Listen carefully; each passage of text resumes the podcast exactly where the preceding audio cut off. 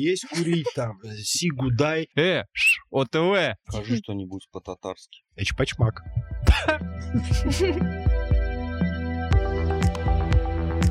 Приветики-конфетики. Здравствуйте. Вы слушаете подкаст «Дима, что происходит?» Это подкаст. Да! Нет, так не пойдет. Ладно, ладно. Это подкаст, который делает редакция 66.ru. Есть такое медиа в Екатеринбурге. Мы здесь собираемся раз в неделю обсуждаем события, явления чуть реже людей, которые нам показались очень интересными, но могли затеряться в повестке новостей. Короче, делаем, что хотим, откровенно говоря. Да, меня зовут Влада Ямщикова. А меня Дима Шлыков. Йоу, и сегодня мы здесь собрались большой бандой, Ура. группировкой ОПГ. Сегодня с нами журналист 66.ru тоже. Это Кирилл Зайцев. Маякнись, пожалуйста. Привет. Йоу. И Алексей Земляков. И Всем все привет. вместе мы ОПС, э, но не то, что вы подумали, а общественно-политический союз. Пасхалочка для этнических екатеринбуржцев, и очень легко можно отсечь не своих. Не свои не поймут, что это я тут сейчас сказал. Ладно, не свои не поймут. Тут недавно в редакционном чате 66.ru на Юральском издании вполне себе местный человек позволил себе назвать Уралмаш ОПГ, а не ОПС. Что Это- вообще? Это все Штирлиц э, провалился сразу. Ну, в общем, мы сегодня здесь собрались, чтобы поговорить про 90-е, повспоминать их, потому что все собравшиеся, кроме меня, как-то бурно проживали это время своей жизни. Я в 97-м только родилась, поэтому это Когда больше ты родилась? В 97-м. Капец, у меня до сих пор... Мне... Вот скажите, у вас тоже ассоциация? Когда человек говорит, что он в 97 году родился, думаешь, почему ты не в детском саду сейчас? Я тоже представляю себе ляльку, да, потому что Вообще. 97-й это меня вроде давно, а вроде и 2000-м. недавно. Слушайте, а вы заметили, как много 90-х стало в повестке, значит? Ворвалась в тренды ТикТока Катя Лель. Вообще абсолютно забытое имя. Ну, это американцы все, это не мы. Все плохое от американцев, Песня я понимаю. уже была. Ну, э, персонаж-то возник в 90-е. Как имя, как явление. Потом, Флёр значит... виду. А это- она разве не с фабрики звезд? Нет, нет, нет. Алексей. Возраст подводен. Да Память с возрастом не та. Нет, фабрика звезд была чуть попозже, чем Катя Лель, значит, ворвалась в нашу жизнь. Вот она ворвалась снова. Плюс этот абсолютно хайповый сериал про пацанов. Слово «пацана»? Слово Кровь и бетон или что-то там такое. Кровь на асфальте, но он же про 80-е, про конец 80-х, судя по тому, что главный герой с афганской войны возвращается. 89-й. Восемь- Рубеж. А, да. Это знаешь, ладно, как окей. э, нас учили душные историки, что историческая эпоха не всегда совпадает с хронологическими рамками. Более того, То есть, почти никогда а- не а- Оно совпадает. все, в общем-то, тоже 80-е и 90-е рубеж, в общем-то, уже 90-е. Ну и на этой неделе, как бы подводя черту вот под этим всем, умирает Андрей Константинов, М. который подарил нам бандитский Петербург, коррумпированную Россию и так далее. Как-то очень много 90-х вот на таком коротком отрезке. Как будто бы они нас никуда не покидали. Да Или- кому покинули давно, слава богу, к счастью. Это лично меня очень радует, что 90-е это теперь аттракцион для молодежи, для детей, я бы даже сказал. А, ну еще 90-е вернулись в бары. Да, руки А, вверх. В Екатеринбурге Конечно. открылся бар «Руки вверх», до того по всей стране. В Екатеринбурге это второй бар, который эксплуатирует тему 90-х. И это вообще это великолепно, что 90-е это теперь такая сказочка. Местами страшноватая, местами как бы веселая, но сказочка, слава богу. Про аттракцион для молодежи. По факту весь хайп вокруг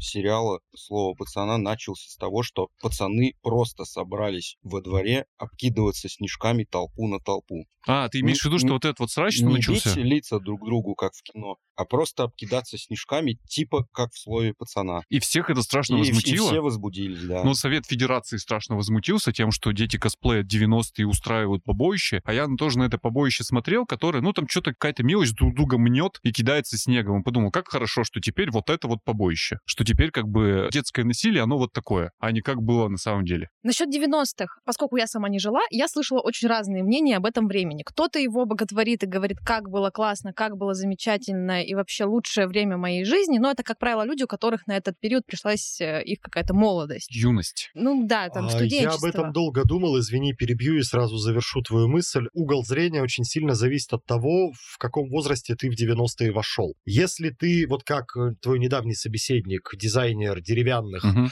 ворвался в 90-е, будучи студентом, когда у тебя ничего за душой нет, вся жизнь впереди, прикольное время. Палку воткни, прорастет лоза, потому что после советской власти не было ничего, все надо было создавать с нуля, все ниши были пустые, просто занимался чем угодно и приходил к успеху по-любому. Поэтому, да, вспоминаю, действительно, свободное время, время возможностей. А вот если ты в 90-е входил с каким-то багажом, с двумя детьми, с какой-то кооперативной квартирой, которая тебе наконец-то досталась, с какими-то накоплениями, которые тут же сгорели, с ваучерами, да, у тебя будет совсем другой угол зрения. Для сегодняшних, ну, наверное, 60-летних, вот 60 плюс 90 это время ужасное, потому что они в него вошли уже какими-то состоявшимися по советским меркам людьми. А вот ребята, пацанята, которым было 18-22 на ту пору, для них это время больших возможностей, свободы, и, конечно, они эти э, 90-е боготворят. Ну, не, А, та- вы- не так, не так грубо прям порезать, но, наверное, в, в общем и целом, да. Ну, в общем, можно, да, так вот, если Ну, делить. Мне кажется, Игорь Алтушкин вполне себе взрослым человеком входил в 90-е. И э, господин Виксельберг тоже не был прям сильно юн. Ну, в это этот же период. ошибка выжившего, это же их э, таких на всю страну 5-8, а в стране 150 миллионов было на тот момент. Да-да. Не всем повезло так, как господину Алтушкину, Виксельбергу и Роману Абрамовичу. Ну, как повезло, они тоже приложили усилия, я, я подозреваю, немалые. Вот вам сколько было лет, когда начался этот период? Ну, типа, я родился в 85-м. Ну, тебе было вот как раз, лет, типа, да. ну, сформировался как личность. 87-й, да. Ага. Вот, То- я хотел сказать, что вы меня позвали на подкаст, а в финале 90-х я максимум научился курить, и то еще не факт, что научился. Ну, это уже... Ну, это опять к границам. То есть, по факту, начало нулевых это тоже 90-е, а где-то и сейчас Где ты сейчас 90-е, да. Для меня водораздел проходит в 2004, наверное, Ну, году, то есть когда... до четвертого это... Да, это вот, вот это прям были 90-е. 90-е. А вот после 2004-го я перестал слышать в свой адрес на улице что-то типа Чушпан. «Есть курить там, сигу дай». Вот Да эти ладно, вот- подожди, ты рассказывал, ты уже, это был какой-то уже 2013 год, ты тогда работал не только на 66.ru, но и на ОТВ, и ты шел домой с парковки на Уралмаше, на минуточку, и услышал свой адрес. Э, ш, ОТВ!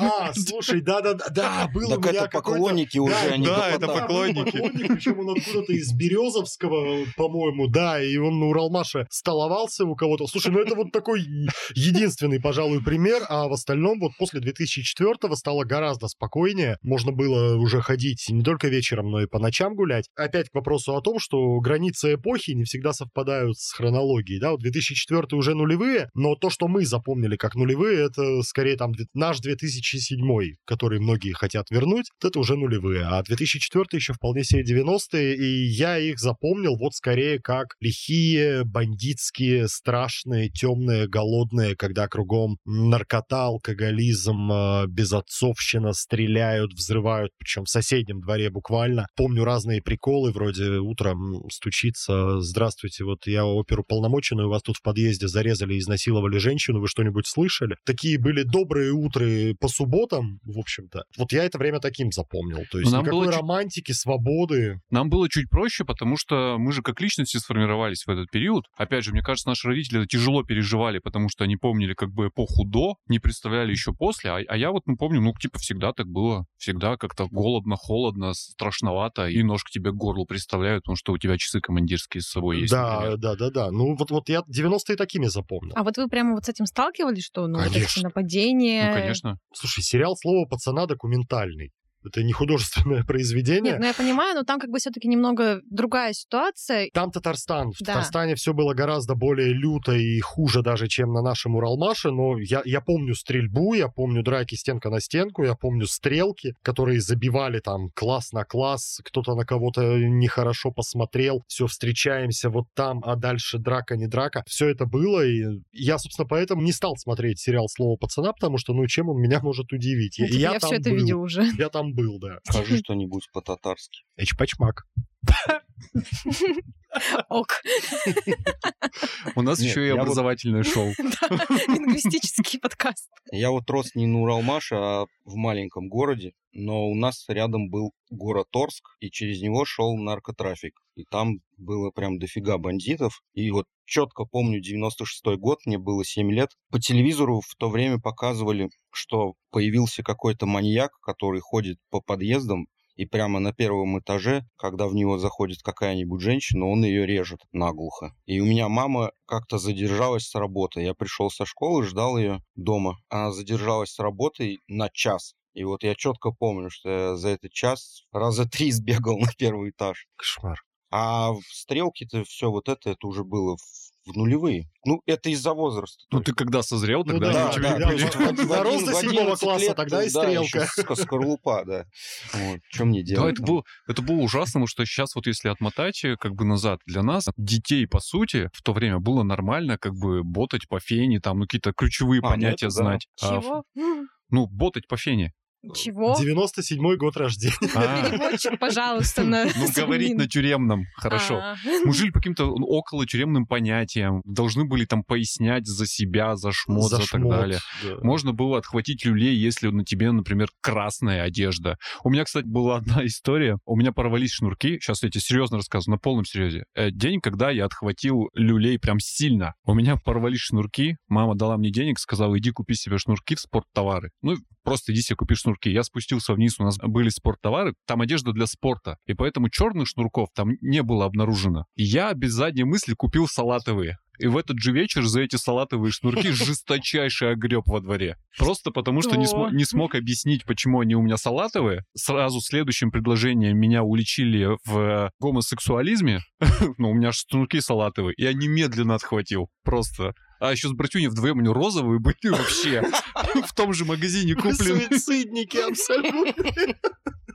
Вот. Я сейчас, ну, сейчас вот кому расскажи, что типа, ну, ходить можно было в черном и темно-синем, например. А стиля одежды было два у нас. У нас это прям все знали. Это на строгом один назывался, а второй на спортивном. На спортивном это, ну, спортивный костюм буквально, а на строгом это джинсы, либо брюки и, ну, так как свитер назовем. Мгм. И вот у тебя было два таких набора одежды, их можно было еще миксовать, типа джинсы и олимпийка, например. Или спортивные штаны, остроносые туфли. А, да, обувь всегда была одна. Ну, бля, у тебя на сезон, простите, блин, у тебя на сезон одна обувь. Поэтому, да, если ты даже на спортивном, ты все равно в туфлях, скорее всего.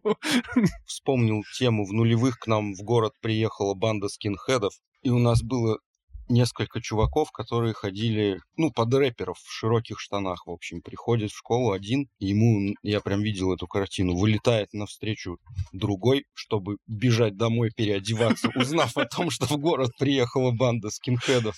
А они правда И ему приехали? такой, ты чё, дурачок, что ли? Ну, я не, не пересекался. Я ходил просто на строгом. Просто, не, Я нас- помню примету времени, что слухов было много про скинхедов, а вот какой-то фактической активности я не припоминаю. Зато я помню... Ну, она на Ютубе тогда была у Марцинкевича.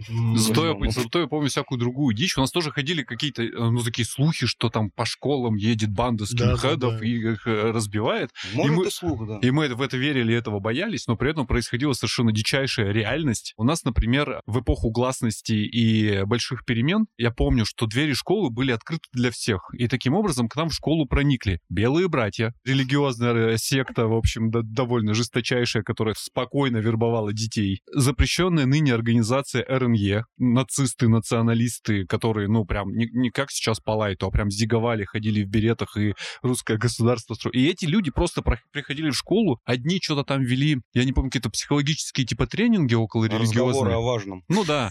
А, втор- а вторые э, проникли в школу под предметом типа курсов самообороны. И их всех встречали, привенчали, и потом только через месяцы узнавали такие, такие, «А, а, а, а, вот так вот. Было какой весело. Я- кошмар». мы потом с мамой сидели на кухне, она когда узнала, что, ну вот про все это РНЕ, запрещенная в России ныне организация, надо это упоминать, видимо, поняла, что это по касательной меня прошло, она сидела на кухне и говорит, все-таки как хорошо, что ты у меня обрезанный. Я говорю, чё, мам? Она говорит, ну помнишь, помнишь, ты в деревне от пипиркой за забор зацепился, и мы тебя тогда в скорую возили. Вот тебя теперь в нацисты из-за этого не возьмут. Оберег. объекта. И причем входил слух натурально, что типа в эту организацию, когда принимают, заставляют всех мальчиков снимать штанишки и смотрят, не- нет ли у них там отметин, э, означающих иудейский религиозный культ. Не знаю, правда это или нет, скорее нет. Ну вот да, у тебя сейчас глаза округляются, а мы такие, ну, понимаешь, что в той реальности мы вообще не представляем, что что-то плохо как-то у нас идет, как-то не так. Ну, что, по плану вообще, Э, что ну, должно быть. когда идешь в киоск за жвачкой, надо ныкать, например, деньги в В носок. носки, да. Обязательно. Два раза я отхватил люлей за то, что у меня были часы больше. Ладно, но эти были два похожих раза. В первый раз часы с меня сняли. А, вот я представляю, что с, с моим ребенком такое случись. Ну, там же мигалки, ПДН, э, уже по району бы курсировала там э, газелька с э, полицейскими. Ну, капец, все на ушах, да. Ребенка побили и забрали у него там, ну, телефон, например, сейчас. У меня тогда часы забрали. А я пришел, и, и мама такая говорит, ну, надо было бежать, типа, быстрее.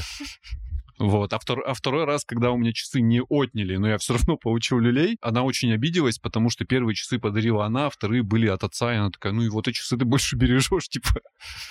Не, вообще э, свод э, техники безопасности тогда был абсолютно бесконечный. Э, Например, чтобы дойти до игрового клуба и поиграть там в Counter-Strike на другом конце района, мы просто физически знали, где не надо ходить, а где надо ходить. Почему там не надо ходить? а Потому вот что... потому что если ты немножко свернешь э, не в свой квадрат, обязательно выхватишь люлей. За Причем что? не говяжьих. От кого?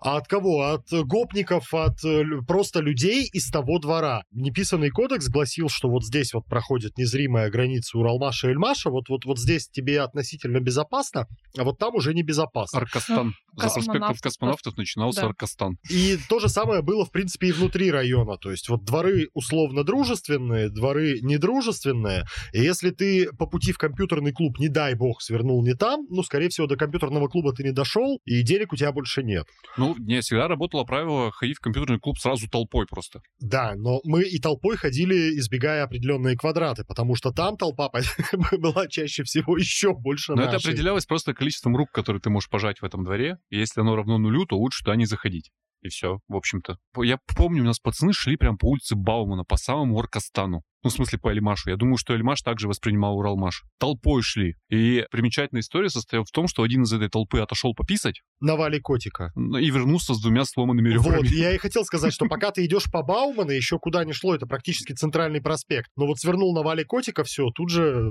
Че и один. Такие времена были. Романтика прям капец. Просто Я великолепно. просто у Леши спросить, поскольку ты из другого города, в отличие... Я заслушался. Ну, у нас разница была в чем? У нас не было деления на районы, то что город маленький, и не было конкретно гопников, то есть тех, которые отжимают телефоны. Просто Потому так что не если называли, ты- все такие. У нас, если кстати, про- тоже не было такого Просто понятия. если ты... Нет, я имею в виду не понятие, а вообще не было людей, которые специально ходили по городу, И отжимали ценности. телефоны, потому что завтра его вычислят, и к нему придет папа этого мальчика и отнимет телефон.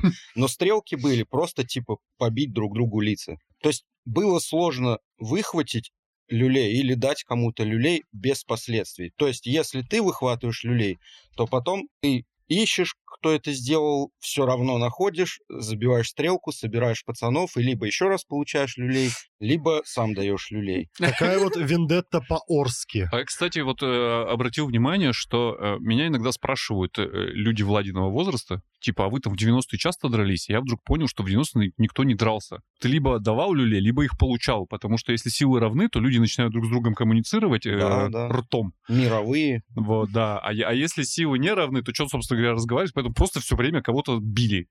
И все. Никаких драк, в общем, по большому счету не было. Ну да, это не красивое кино с Джеки Чаном или с Чаком Норрисом, где двое встают друг напротив друга, или Джон Уик какой-нибудь. Нет, в реальной жизни все гораздо хуже. В реальной жизни ты один из школы на свою голову вышел и до дома целым не дошел. Ну, в зависимости от того, есть у тебя с собой ценные какие-то предметы или нет. Ну, еще от того, как ты одет, еще как ты Слушай, идешь. да даже не ценные. В какие-то самые смутные годы я точно помню, это было со мной, и это было прямо вот... Я немножко не дошел до своего дома, считанные метры. С меня пытались стянуть пуховик. О. Видимо, какие-то совсем конченые наркоманы, потому что же семья у нас жила, мягко говоря, не богато, и пуховик у меня был с таганского ряда, причем я его донашивал уже там третий сезон. Как бы что ты с него поимеешь, да? Но вот, тем не менее, даже такие вещи для определенной категории гопоты, бы- наркоманов, скорее всего, были ценностью. И, в принципе, даже если у тебя нет командирских часов, а есть старенький пуховик, ты тоже мог до- домой дойти без него. Ну да, нет, ну когда наркологи появились, там понятно, они с тебя все равно что-нибудь снимут. Да. Вот, но, кстати, э, я помню, у нас в школе в какой-то момент э, перестала заполняться раздевалка вообще совсем. Мы перестали раздеваться, все ходили с большими спортивными сумками, снимали верхнюю одежду, клали в эту сумку и шли дальше, потому что если ты оставишь одежду в раздевалке, ее, скорее всего, за- ну, ты вернешься, ее нет. Был высокий риск такой. Ну, раз у вас там открытые двери... М, Какие открытые двери? Там были решетки В металлические. смысле, подожди, ты только что говорил, Нет, вас в гардеробе, двери в гардеробе школу. В гарди- решетки. Ну, в школе, в школе гардероб ты заходишь, Ну, да, там металлические решетки, там баба Валя, ее прям буквально так звали, баба Валя, и она ходила с лыжной палкой круглый год. Бывшая оперуполномоченная какая-то, насколько я Ну, помню. вроде бы. Ну, Народная молва приписывала, по Су- крайней су- мере. суровая, суровая, Суровая женщина, бабуля, да. да. И там все зарешочено, там одежду сдаешь через окошко. Не как сейчас в школах. У меня сейчас ребенок в школе приходит, снимает одежду, заходит, э, вешает у сам и выходит. Нифига. И все равно ее воровали. Ну, были способы. Там в окно залезали, либо договаривались с дежурным, по, э, пока бы бывали не видеть дежурный, там скидывал, либо Да. запугивали дежурного просто, который там э, работал фактически в этой раздевалке. Я тебе более того скажу, у меня был такой случай, когда мы в здании вашей школы несколько лет обитали, я точно помню, что меня подбивали, типа, дружок, давай вот, вот тот пуховик Дёрни, сними, да. передай. И А я героически отказался и выхватил после школы люлей за это, конечно. Отсутствие физического наказания ему за это обещали. а, то есть, типа, тебя в долю не собирались? ставить? Конечно, нет. Э, У нас в школе была такая стрёмная животная иерархия. Я помню, у меня мир еще... А, я помню, когда у меня этот разлом случился, когда появились сериалы иностранные про школу. Беверли-Хиллз 90210, еще какие-то, еще какие-то. И там... Melrose Place. Да, да, и там, и там вдруг э, я для себя открыл, что есть там понятие типа популярный в школе человек, популярный школьник, именно популярный. Он мог быть популярным, потому что он хороший спортсмен, потому что он там хорошо выглядит, или потому что он просто привлекательная девочка, ну были какие-то параметры. А у нас в школе в этот момент я на нее смотрел и думал, какого хера, у нас там просто животная сила, то есть кого больше и кто сильнее, у нас на вершине вот пи- пи- пищевой цепочки были натуральные австралопитеки, они даже не только что физически были сильны, у них просто голова была отбита настолько, что они могли избивать других людей. Ну, в этой иерархии там не надо договариваться, просто ты э, говоришь то, что тебе делают, или э, несешь за это наказание. Ну, кстати, да. Самые главные это обычно это не то, что самые там сильные, большие, а самые отмороженные. То есть Да, все люди. понимают, что он до конца пойдет, он завалит там кого угодно. Да. Ну, то есть, подождите, у вас, получается, были такие деления на районы, да, в городе? Типа вы там Эльмаш против Уралмаши. Ну, нет. деление конечно. на районы, и внутри районов у нас, по крайней мере, было деление на дворы, причем на, на самом высоком уровне. Вот большая часть нашего микрорайона называлась Колупаевка. и О, да. это настолько пошло в народ, что даже директор нашей школы, царствие небесное Светлана Яковлевна, говорила, я директор Колупаевки. То есть дробление было. Город, город на районы, районы внутри тоже на дворы. Тут, значит, какие-то колодцы, там немецкие, тут Колупаевка, там нейтралка. Все было очень э, вот, вот как в бандитских фильмах. Э, Я говорю, мы в этом жили. А Да. было такое, что, например, соседние дворы могли заколабиться, если против вас там, допустим, район. Да не, они так или иначе коллабились. Там же все равно, ну, это все на человеческих взаимоотношениях Да. выстраивается. И если ты просто живешь физически близко к людям, то, скорее всего, у тебя с ними как бы нормальные отношения. Потом, позже, когда у нас э, с братом, наш двоюродный брат переехал на Эльмаш, мы для себя открыли волшебную географию Эльмаша. Выяснилось, что там тоже есть дробление, но какое-то было, там по-другому называли. Там почему-то все дворы носи- носили географические названия, причем странные. Там Чечня со- соседствовала с Техасом, Африка была, Например. точно помню. Африка, да, там все, все было вот такое вот. э, В Чечню мы ходили в баскетбол играть, в стритбол, а в Техасе какое-то время даже жили. Я на- только сейчас понял, что нам надо нарисовать карту и Деление. выкатить ее на сайт. Екатеринбург Чисто по 90-х, памяти. найди себя на карте. Ну, Екатеринбург весь очень тяжело. Ну, это ж прям микродворы буквально носили все, эти- все эти названия. Уралмаш- Тогда можно может? сосредоточиться на общественно-политическом союзе Уралмаш. Ну, там потом, э, и это же в разные еще периоды. Потом, кстати, появился общественно-политический союз Уралмаш, и у нас э, в районе до сих пор этим людям больше благодарны, чем их, э, ну, испытывают к ним какую-то ненависть. Потому что заводов не захватывали, людей предпочитали стрелять в центре города, потому что, ну, цели были здесь. И все подвалы переоборудовали так или иначе в какие-то кружки, секции, Качалки. кикбокс. Са- да, Не да. только. Я ходил Самбо, на шахматы, кикбоксинг. например, в соседний подвал. А главное, завели прекрасную традицию бить наркоманов. То есть, Почему это прекрасная традиция? ну, это, это сейчас, понимаешь, ты сейчас разговариваешь с прекрасной Ликой Мариной какой-нибудь, которая говорит, что наркоманов нельзя называть наркоманами, надо называть наркопотребителями. Вот. А А, э, бомжей нельзя называть бомжами. Это а называть Ну, их неважно. И думаешь, не, нифига, это так не работает, потому что я помню, наркомания 90-х страшная, на самом деле закончилась ровно в тот момент, когда, во всяком случае, на уровне нашего района было провозглашено следующее. Нарик — это лох, Нарик — это чмо, Нарика можно бить, Нарика можно там пинать, забирать у него все, что хочешь, он вообще не человек, ну, это жестоко и грубо, но с этого момента наркопотребители, они были наркопотребителями, все, все подъезды были исписаны цитатами из мистера Креда. Колодцы было классно, весело и интересно. Лучшие парни в школе, популярные, как бы сказали, в Беверли-Хиллз, естественно, пускали по вене героин, потому что это было модно, молодежно и современно. прямо в школьном туалете. В школьном туалете его продавали, и так это расползалось. А вот когда пришел как бы Уралмаш, ну, Ройзман у нас в меньшей степени, хотя он был там причастен, но мы про него особо ничего не слышали. Признан Минюстом РФ иностранным агентом. и сказал, нет, самбо хорошо, кикбоксинг хорошо, бегать по утрам толпой зимой без одежды, закаляться это хорошо, а наркоман это лох. Я помню потрясающую э, сценку около Уралмашевского рынка, где шла толпа натурально шестиклассников, увидела нарколыгу э, лет так 25. Вся эта группа резко вспомнила, что каждый из них был обижен этим местным нарколыгой, и потом они очень озорно его всей толпой били. Но э, для этого должен был произойти слом сознания. И для этого должны были появиться сильные люди, которые приедут в цыганский поселок, постоят там и скажут, вам тут не место. И эти сильные люди как бы у нас в районе сказали, увидел барыгу, убей, наркоман лох, забери у него все, что хочешь вообще. Он, ну, не человек.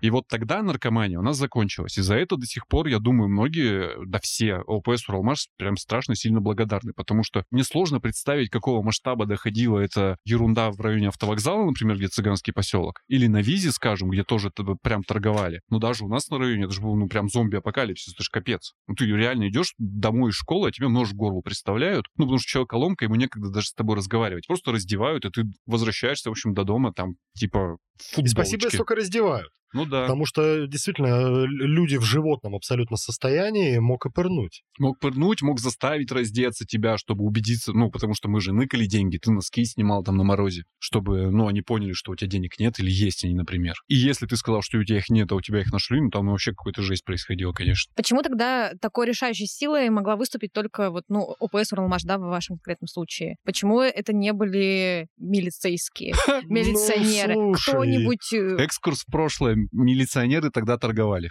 Это, во-первых. Во-вторых, престиж профессии милиционера был ниже распоследнего челнока, который ездил в Турцию и в бауле привозил сувениры. Ну, не было никакой милиции на тот момент. Э, Органы в полной разрухе, бюджет пустой, бюджетник равно нищий, А, не бюджетники. а не бюджетники, да. То есть э, эта милиция, она сама э, тебя порешит и сама тебе продаст любое дерьмо, которым ты хочешь вмазаться. И при полном вот таком попустительстве, собственно говоря, органов власти, ну, власть взяли люди, у которых получилось, у которых был ресурс, были деньги, была кооперация, они спортсмены все, у них там иерархия, у них э, своя культура, дисциплина. Вот Они пришли, и они стали властью, по Окей. большому счету. Ну, Хорошо. очень уважаемыми людьми были в районе, во всяком случае. Все, Ага. все хотели там, ну, как-то однажды там начать работать каким-то образом, быть причастным и так далее и тому подобное. Ну, потому что они жили лучше, чем там все остальные, Да нет, они еще и моральными авторитетами были, как ни странно, потому что у нас э, Как вы- Подождите, э, ну, шапочки с логотипом УПС Уралмаш продавались в спортивных магазинах, и пол района в них ходили.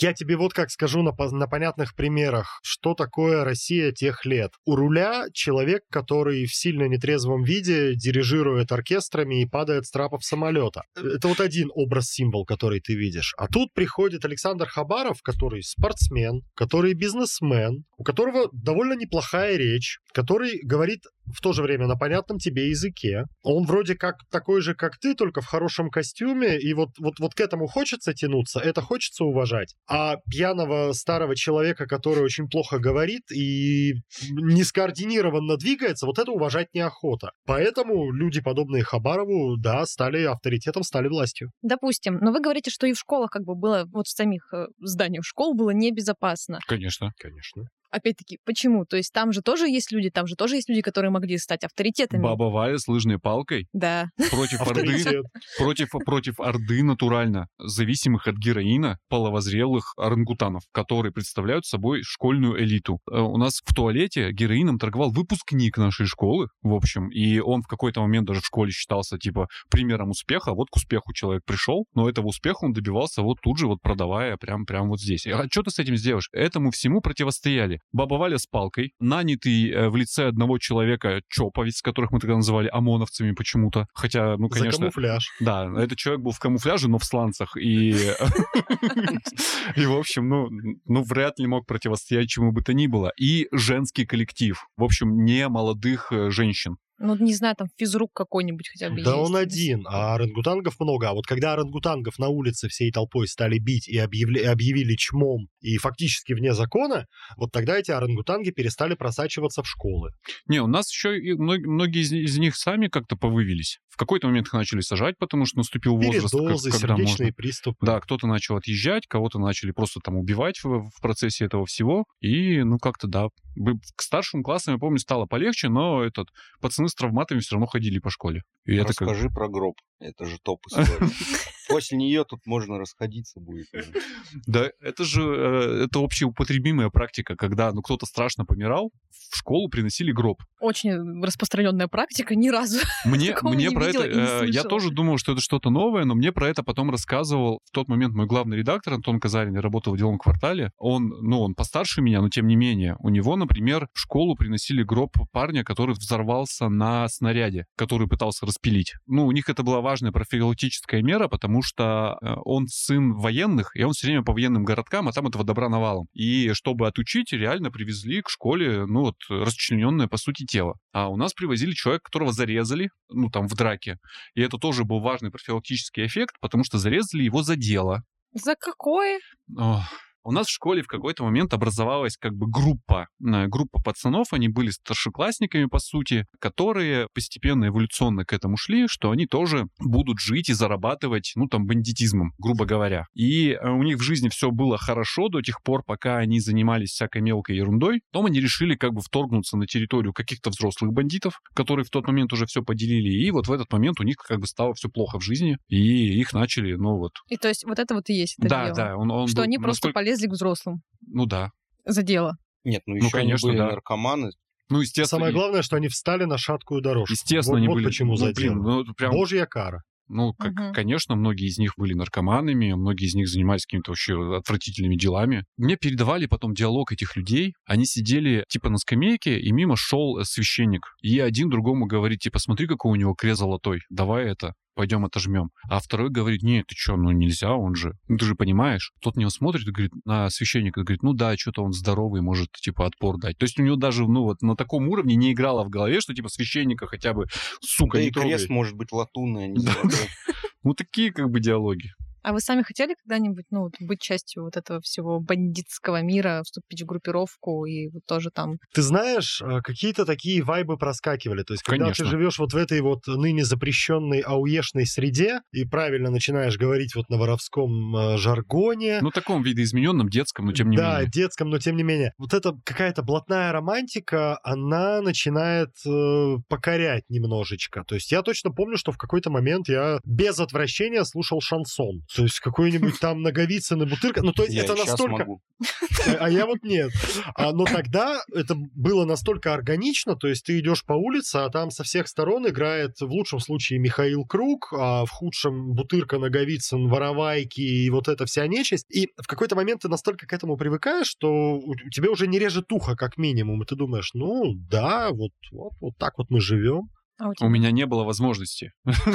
Потому что мама работала в школе. Ну, не только потому, что мама работала в школе. Я просто, ну, не влился как бы вот в эту элиту в определенный момент э, там своей жизни, а потом, ну, ты все, ты в этой пищевой цепочке занял там какое-то место. И какое у тебя было место в этой Да не знаю, какое-то какое-то серединное, какое-то никакое. Мне мне кажется, меня спасла в определенный момент позиция такого школьного шута. Я был веселым парнем между небом и землей, э, грубо говоря, и вроде как не входил вот в касту 100 пудов обижаемых, да, но и э, обижающим тоже не был, ввиду просто, если честно, физического развития. Я думаю, в тот момент, да, если бы, грубо говоря, я не ходил в школьный театр, там не занимался авиамоделированием, ну, вот какими-то такими кружками, а сразу пошел как нормальный человек в самбо, я бы, наверное, ну, там, мог бы куда-то там стремиться. А, а тут у меня так- такой возможности не было, поэтому мне приходилось лавировать. И все вроде было относительно спокойно, но, с другой стороны, я точно помню, что ты мог идти по школе, и с подоконника около окна в тебя с двух ног прилетал человек просто так. Ну, просто потому, что ты не в его, как бы, касте, и, и значит, он может с тобой так поступить. И Ну, ты на него не можешь, соответственно, ну, особо нет, потому что даже если а, там в этой конкретной потасовке ты возьмешь верх, то потом тебя толпой впинают просто после школы и все. Грубо говоря, это была каста неприкосновенных, была каста неприкасаемых, в которую я тоже не входил, а я вот где-то был вот посередине, вот какая-то челядь, грубо говоря, в этой иерархии стрёмной. Леха, ты кем был? Да у нас не было такого, я слушаю У тебя вообще была спокойная жизнь. аттракцион. Да. Ну, счастливое бригада детство. вышла на Кэмеле, дорисовывали самца, разумеется. А, Кэмел нельзя говорить. Да почему? А, можно.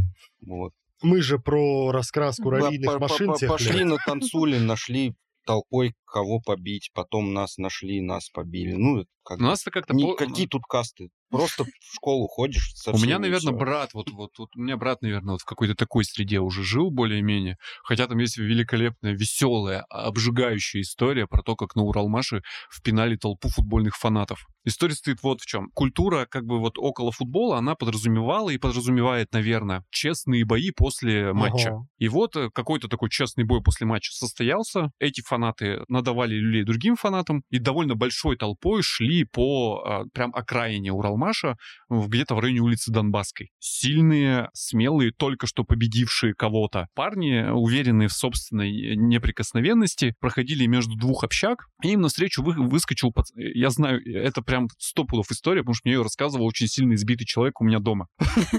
Весь в зеленке, я еще помню такой. А я домой пришел, они вот там сидят и рассказывают такую историю. И вот они как бы между этих двух общак идут, и перед ними нарисовался мелкий какой-то пацан, ну там лет 12, и стрельнул у них сигарету, если я не ошибаюсь, или денег, непонятно чего. И они, не обращая на него внимания, довольно в грубой форме его как бы послали. После чего пацанчик растворился где-то в подъезде, и они говорят, и в нас полетели кирпичи. Ну, просто с двух, говорит, сторон. Потом из этих общежитий вы, высыпала какая-то целая толпа, по сути, детей. Ну, две огромные толпы детей. А дальше просто этих футбольных фанатов страшным образом замесили и отняли все, что у них было. И вот эти вот смелые, сильные, организованные мужчины, которые как будто бы должны уметь в уличный бой, просто отхватили от детей на Уралмаш. Причем это не было что-то экстраординарное, мы называли это «А, сегодня вторник. Скорее всего, почему-то был уже, ну, вдумчивый развод. Ну, то есть, наверное, это был, эта постанова была сделана специально. Есть все-таки в Уралмаше что-то вот хорошее в том смысле, что часто в этих историях я улавливаю такой легкий момент. Там старались не бить ни за что. Ну, то есть, э, перед тем, как тебя избить, у тебя все забрать, тебе должны были объяснить, за что с тобой это сделали. То есть Очень неважно, как- рыцарское как бы поведение. Но оно не рыцарское, оно продиктовано как бы тоже инстинктом самосохранения, потому что если ты человека прям совсем не создал ему ситуацию, в которой он не прав, при которой он может получить люлей, а просто его как бы, ну, отнял у него все угрозами или избиением, то есть вероятность, что завтра к тебе приедут его там старшие, и тебе придется с ними, опять же, объясняться. И если ты, ну, у тебя не создал эти условия, то, скорее всего, лишишься большего, чем приобрел. Поэтому, ну вот, выходит мелкий и говорит, дайте сигарету, его грубо посылают, и вроде как причина сформировалась. Уже не беспредел. Уже не беспредел, да. Уже задело. Правило, психологически проще. Опять же, Он же обидел вашего мелкого. Да. А то, что мелкий профессионально э, обижается каждый вечер.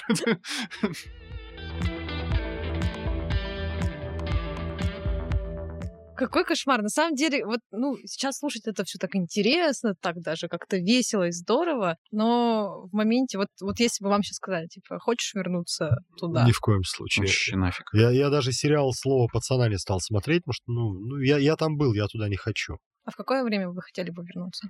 Нулевые, пожалуйста. Нулевые, то есть это вот то, что мы сегодня... 2007, да. 2007. 2007-12. Что такого в 2007? Президент, Доллар 27. президент красиво танцует, классно, очень весело. К нему прилетает Арнольд Шварценеггер. Выходит iPhone новый. Палку воткни, растет. Границы открыты, едь куда хочешь. Hyundai Solaris 350 тысяч рублей новый, по-моему. И все ворчат, что это дорого. 399. Билет до Москвы 990 рублей, если лоукостером, а до Барселоны какие-то безумные деньги, тысяч семь, наверное.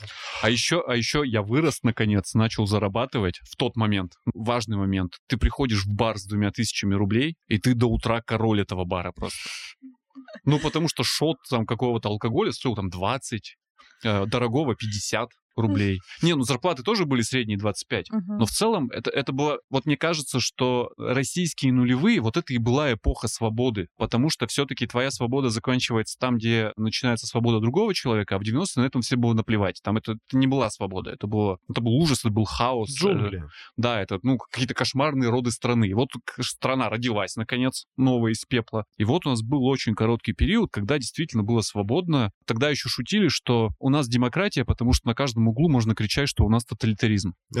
В целом так и было, и, в общем, ну вот да, она, она так, так и проявлялась. Тогда уже что-то там витало какое-то легкое ощущение авторитаризма, конечно. Но ну, доллар по 27 перекрывал все.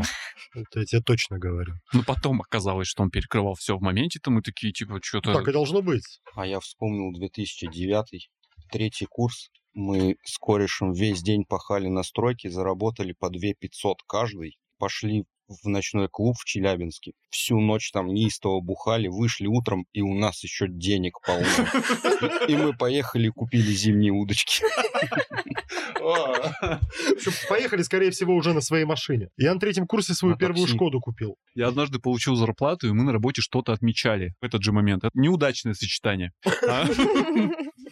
Я, я не, до сих пор не помню, как так вышло и как так произошло, но я возвращался с работы уже очень поздно ночью, и я заказал себе автобус. В смысле? Ну вот зак- меня домой привез заказной рейсовый двухэтажный автобус, в котором я находился в гордом одиночестве. Слушай, так тогда и на скорой можно было пробки объезжать. Заказы, ну, это в столице, правда, актуальностью пользовалась. Поэтому автобус, что тут удивляться? Да, ну это какая-то была эпоха такого смешного гламура, конечно. Все как-то очень странно одевались, и вот какой-то странный культ денег такой появился, и Духлес там э, был э, Да, в да. топе продаж. Всем явно было очень скучно, все что-то искали себя, разговоры мужчин среднего возраста, вот эта вот вся саморефлексия, но она и выдает то, то что время-то было хорошее, жирное, что Значит, нет других проблем. Да, Да, других других- проблем нет, давайте ковыряться в себе. Да, давайте ковыряться в себе, давайте этот э, айфоны покупать каждый год новые, и давайте демонстрировать их друг перед другом, давайте пряжки вот эти вот смешные на штаны с низкой талией натягивать. Porsche Cayenne можно было купить за пару миллионов. Да, появилось э, потрясающее слово метросексуал. Как позже скажут современные феминистки, типа, а помните, когда-то были настолько мрачные времена, что мужиков, которые мыли жопу и голову чаще, чем раз в неделю, мы называли...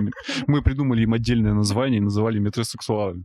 Но это тоже как бы, ну, в нулевые родилось, потому что, ну, в 90-е, еще раз, э, если ты мужчина, было стрёмно выглядеть хорошо. Ты должен был выглядеть как все. Нормально. Ну вот, короче, нулевые сто пудов. Давайте тогда на этой позитивной ноте мы будем заканчивать. Очень здорово, что вы поделились своими историями. Надеюсь, вы тоже нам расскажете свои истории в комментариях. Можете даже где-нибудь записать нам аудиосообщение. Это будет очень круто. И... Кружочек. Кружочек. Ну, почему бы и нет. Мы будем очень ждать. Услышимся через неделю. У нас будет новогодний, последний в этом году выпуск, кстати говоря, через Все неделю. уже, да? Да. Пора. Ну, пора анонсировать, э, что он будет последний. Вот, так что скоро услышимся. Пока-пока. Идите, смотрите слово пацана. Или нет? Ну, если его уже запретила люди, то не смотрите, конечно. Пока. Пока.